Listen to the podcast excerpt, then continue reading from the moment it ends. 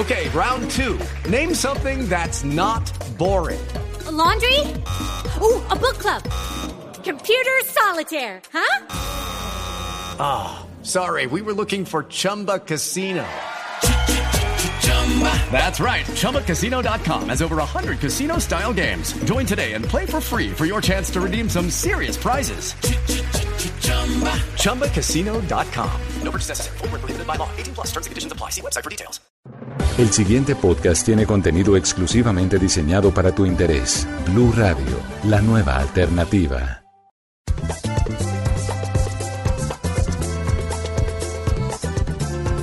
Colombianadas, colombianadas, colombianadas de regreso.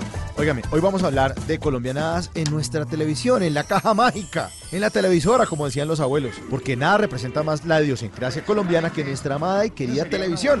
Fíjense que después de que los ingleses hicieran la primera transmisión de televisión, solo nos demoramos 27 añitos para hacer la nuestra en 1954, ese glorioso día del 13 de junio cuando el entonces presidente General Rojas Pinilla transmitió su alocución presidencial. Así es, señoras y señores. Nuestro primer programa de televisión fue una locución presidencial. Oiga, ¿será que lo que empieza mal termina mal? Mire, pero lo importante es que ese día todo el país pudo ver televisión por primera vez. bueno, no todo el país porque solamente habían 400 televisores en toda Colombia.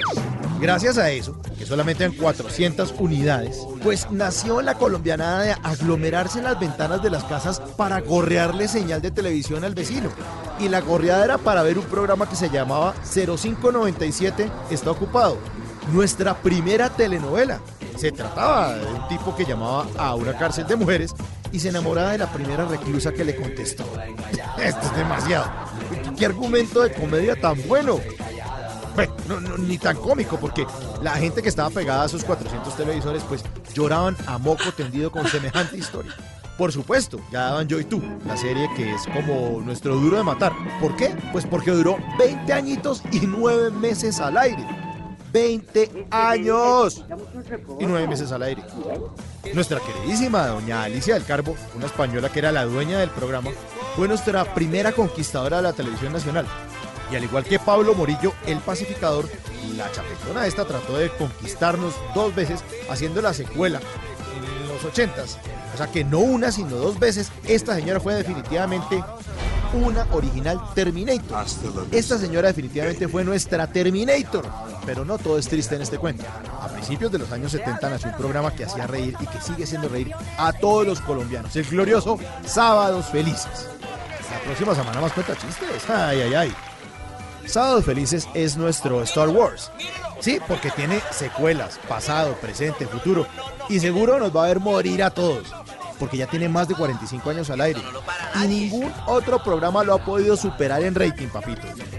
Que definitivamente echar cuentos es lo más colombiano que hay. Es el deporte nacional. Sino que lo digan todos los presidentes, los políticos que han usado nuestra televisión para mostrarnos un país de cuento de hadas donde todo es felicidad y glamour. Así que la televisión es más colombiana que nos seguirá deleitando por años.